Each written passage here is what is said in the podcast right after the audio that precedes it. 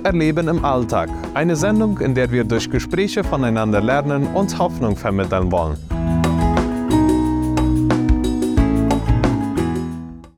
Hallo und herzlich willkommen bei Gott erleben im Alltag. Ich freue mich, dass du eingeschaltet hast. Mein Name ist Manuela Kedler. Heute möchte ich mit dir über das Thema Ehe nach Gottes Plan nachdenken und ich habe hier im Studium als Gast John Kedler. John, würdest du dich einmal kurz vorstellen können? Ja, mein Name ist John Kedler, so wie du schon sagtest. Bin 31 Jahre alt, studiere jetzt im zweiten Jahr hier im IBA und ja, bin mit Manuela Kedler verheiratet und haben zwei Kinder und sind jetzt schon fast zwölf Jahre verheiratet. Ja, wir möchten heute ein bisschen über das Thema Ehe nachdenken. Wie hat sich Gott eigentlich Ehe vorgestellt? Ehe ist jetzt nicht eine Sache, die eine Person alleine macht, sondern das macht man zu zweit. Und das ist ein Projekt fürs Leben, ja. Und wir haben ein bisschen nachgeschaut und haben einige Punkte gefunden, die wir als wichtig fanden zu erwähnen. Und zwar hat Gott sich es vorgestellt, dass Ehe ein gegenseitiger Wille ist. Das heißt, beide sagen Ja dazu. Es ist keine gezwungene Sache. Man sollte nicht jetzt Tochter oder Sohn zwingen, sich mit jemandem zu heiraten, zu der sie keine Gefühle entwickelt, zu der sie keine Beziehung aufbauen kann. Ehe heißt auch eine neue Identität beginnen. Es geschieht, es entsteht was Neues. Ehe ist ein ewiger Bund. Ehe bringt Verpflichtungen mit sich. Und Ehe heißt gemeinsam das Leben teilen. Was heißt eine neue Identität in der Ehe? John, würdest du kurz etwas uns dazu sagen können? Ja, eine neue Identität, so wie ich das verstehe und ich glaube, so wie die Bibel das auch äh, widerspiegelt, äh, ist, wenn du dich heiratest und von zwei Menschen auf einmal eins werden. Genauso wie die Bibel das sagt, ja, also von zwei auf einmal soll es ein Fleisch werden. Und das ist natürlich ein Prozess. Es funktioniert nicht von heute auf morgen. Du heiratest dich heute und morgen läuft das glatt. Äh, man muss sich auf jeden Fall zusammengewöhnen. Man muss Kommunikation haben. Und dann, wenn man es hegt und pflegt, wird diese Ehe eine neue Identität. Ja, genau. In 1. Mose finden wir auch, in 1. Mose 2,24, da steht geschrieben, darum wird Mann seine Eltern verlassen und sich verbinden, so eng mit seiner Frau, dass beide ein Leib werden. Ja? Und das heißt, leiblich, seelisch und geistig sind wir jetzt eins. Und wir haben beide ein, ein Ziel, worauf wir hinarbeiten. Ja? Wir wollen eine neue Identität. Wir wollen das Wohl dieser neuen Identität suchen. Ja? Wir erwähnten auch, dass Ehe ein ewiger Bund ist. Und ich glaube, da geraten wir heutzutage ein bisschen in Konflikt. Heutzutage ist es so leicht, dass man sich scheiden lässt. Und in der Bibel finden wir auch, dass äh, Scheidung nicht zu Gottes Plan dazugehörte. Und was ist eigentlich der Unterschied jetzt zwischen einem Vertrag und einem Bund? John, würdest du uns das erklären können? Man kann sagen, dass ein Bund ist was, was man schließt und es hört erst auf, wenn einer von den beiden Partnern gestorben ist. Ein, ein Vertrag ist vielmehr ein zeitlich gebundener, äh, was zeitlich gebunden ist. Ja? Also du, du schließt einen Vertrag ab, äh, dass du vielleicht einen Kredit nimmst oder was abbezahlst oder was auch immer. Und du weißt ganz genau, dieser Kredit läuft ab, wenn, wenn zehn Jahre um sind. Oder wenn ein Jahr um ist, dann äh, zieht der Pächter zum Beispiel aus oder was auch immer. Ja. Also das ist ein Vertrag, was zeitlich begrenzt ist. Also ein Bund ist lebenslang. Ja. Genauso wie die Ehe ein Bund ist, was theoretisch ein ganzes Leben halten soll. Ja. Durch Höhen und Tiefen wird ja äh, fragt der Pastor ja auch immer, ob du in einer schlechten und einer guten Zeit auch zu deiner Frau halten willst. Und, äh, und du, wenn man dann Ja gesagt hat, dann sollte man das auch einhalten. Ja, Ja, genau. Und ich glaube, es ist auch wichtig, es anzuerkennen, dass die Person, mit der wir heiraten, auch jemand ist, ein, ein Sünder ist, ja, jemand, der Sünde begeht, ja, dass wir keinen perfekten Menschen heiraten und dass Ja. unser Partner auch keinen perfekten Menschen geheiratet hat, weil wir selbst sind ja auch Sünder, ja, wir haben eine sündhafte Natur und machen Fehler. Und ich glaube, das zu erkennen, dass wir nicht perfekt sind, hilft uns auch viel in diesem Zusammenarbeiten, ja, um nicht Perfektion vom Nächsten zu erwarten, ja, und auch, auch klar darüber reden, ja, welches sind ähm, meine Fehler, was habe ich falsch gemacht, ja, dass man das auch einsieht, ja, dass wir Sünder sind und dass wir nicht perfekt sind. Und ja, in diesem Bund ist bedingungslose Liebe einfach sehr wichtig. Was heißt bedingungslose Liebe? Wie können wir das äh, zeigen? Und das ist in meinen Augen immer wichtig, sich nicht nur auf das Negative konzentrieren, was der Partner gemacht hat, was der Partner sagt, was der Partner tut, sondern vielmehr das Positive. Wenn wir uns nur auf das Negative konzentrieren, was, was unser Partner macht, dann wird die Ehe auch sehr zwanghaft. Die Ehe wird schwer, weil alles ist nur aufs Negative konzentriert. Wir sehen nur das Negative. Und es ist sehr wichtig, das Positive auch hervorzuheben. Wenn wir sehen, der Partner hat etwas gut gemacht, das auch einfach sagen, du wirklich, in der Sache bist du einfach wunderbar, die machst du so gut, ich bewundere dich. Ja. Und nicht nach dem Motto leben, nichts gesagt, ist genug gelobt. Und ich glaube, das ist immer ein Problem, was wir heutzutage haben. Wir glauben, wenn wir nichts sagen, dann ähm, reicht das, ja, weil das ist ja schon genug gelobt, ja. Nein, auch mit Wörtern sagen, ich finde das super, was du gemacht hast. Ich finde diese Eigenschaft, die du hast, die finde ich sehr gut. Du bist sehr talentiert in dieser Sache oder in jener Sache, ja.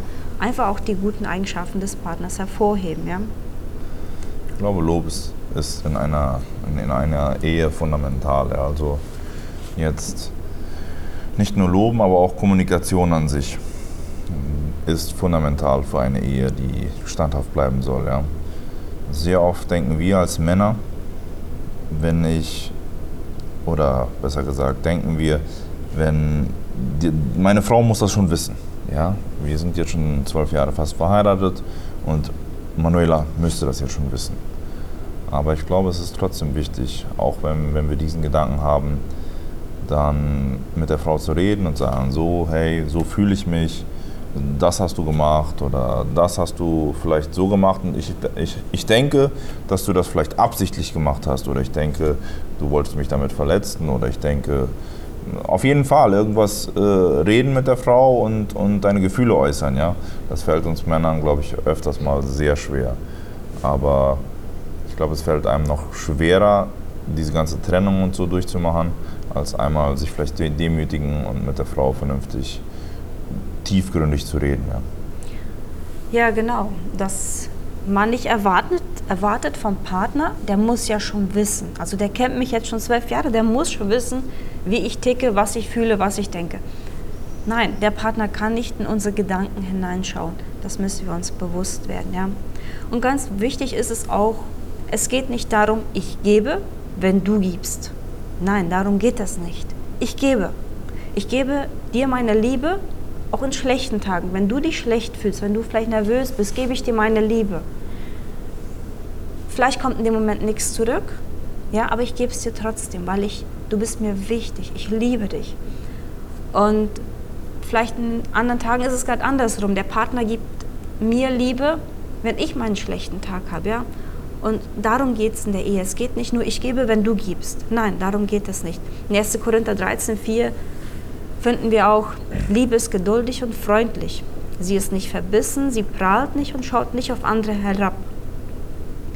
Liebe verletzt nicht nicht den Anstand und sucht nicht den eigenen Vorteil. Sie lässt sich nicht reizen und ist nicht nachtragend. Sie freut sich nicht am Unrecht, sondern freut sich, wenn die Wahrheit siegt. Liebe nimmt alles auf sich. Sie verliert nie den Glauben oder die Hoffnung und hält durch bis zum Ende. Ja, so diese Verse sagen uns ja, Liebe, die hält durch. Liebe verletzt nicht. Und das ist so schwer, wenn wir uns verletzt fühlen, nicht auch dem anderen zu verletzen, ja. Und einfach, das ist so wichtig, dass wir, bevor wir jetzt einfach nur so impulsiv antworten, einfach überlegen, ja, und gucken, wieso fühle ich mich jetzt gerade in diesem Moment so wie dies, ja. Und einfach auch ganz bewusst sein, ich habe mich dazu entschieden, diese Person zu lieben. Das ist eine Entscheidung. Und ich werde die Liebe nicht jeden Tag spüren, ich werde nicht jeden Tag diese Liebe, diese Verliebtheit spüren, aber trotzdem habe ich mich dazu entschieden, diese Person zu lieben, bis der Tod uns scheidet. Und ich glaube, das ist ein, ein sehr, wenn wir uns das bewusst werden, hilft uns das auch sehr viel. Ja. Dieses, das ist eine Entscheidung. Und nicht immer gleich aufgeben, wenn jetzt einmal eine schlechte Woche oder ein schlechter Tag ist und glauben, so jetzt ist unsere Ehe ruiniert. Nein, sie verliert nie den Glauben oder die Hoffnung und hält durch bis zum Ende.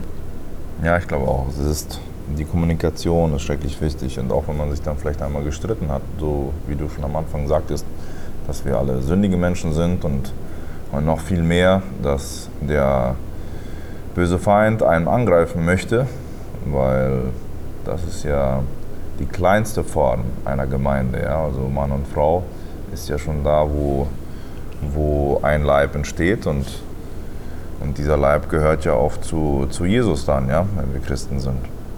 Und ich glaube, es ist schrecklich wichtig und ich glaube, es ist auch wichtig, dass man, dass man sich das einfach immer wieder vor Augen stellt, ja? dass, dass wir, wenn wir geheiratet haben, höchstwahrscheinlich wenigstens nicht weniger Anfechtungen kriegen in einer Ehe als vorher. Ja? Ja. Wenn man vorher schon vielleicht viel Anfechtungen hatte, dann wird das in einer Ehe auf jeden Fall nicht weniger werden. Ja? Und, aber so wie du schon sagtest, zusammen kann man einfach mit Gottes Kraft äh, alles überwinden, ja? wenn man das auf den Tisch legt, darüber redet und äh, ja, einfach vernünftig sich Zeit nimmt für den Partner ja? und, und auch in die Ehe investiert. Ja?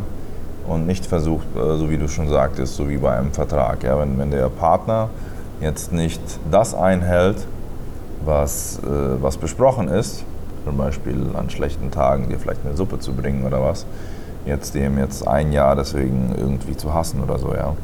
Äh, was weiß ich, vielleicht ist der Partner auch in der Zeit vielleicht gerade auch grippig und kann dir nichts machen, ja kann dir nichts bringen. Hat vielleicht noch zwei Kinder, die vielleicht auch grippig sind. Dann ist, äh, ist man eben auch schnell überfordert. Und ich glaube, eine Ehe ist ein Teamwork. Das heißt, man muss zusammenarbeiten, Kommunikation und äh, ja, versuchen immer, wo man kann, positive Worte zu geben und auf jeden Fall nicht verzweifeln, ja, immer jeden Tag wieder aufs Neue versuchen, es besser zu machen und an sich zu arbeiten.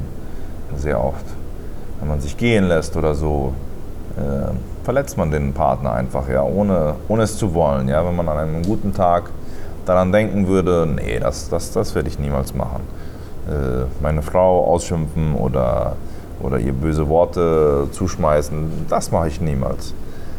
Aber wenn man dann vielleicht gestresst nach Hause kommt, alles ist schief gelaufen und die Schulden drücken und noch viele andere Sachen, was in einer Ehe eben Stress hervorrufen kann.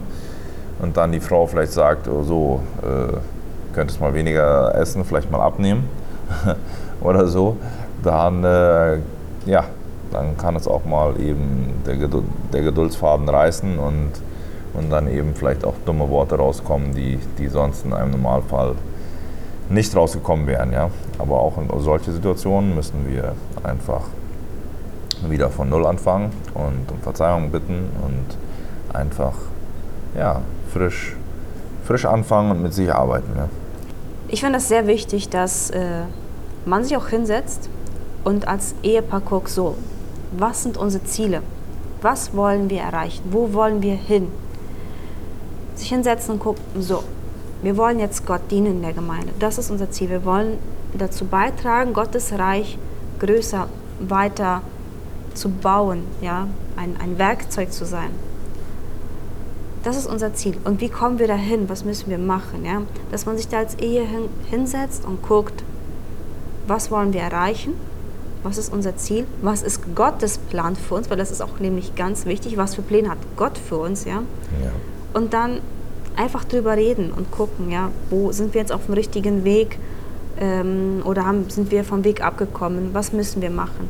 Und einfach auch im Gebet zusammen. Das finde ich immer so wichtig, im Gebet zusammen zu sitzen und alle Probleme vor Gott legen und ihm darum bitten, uns zu helfen, einfach äh, den richtigen Weg zu finden, ja, und seinen Plan hier zu erfüllen.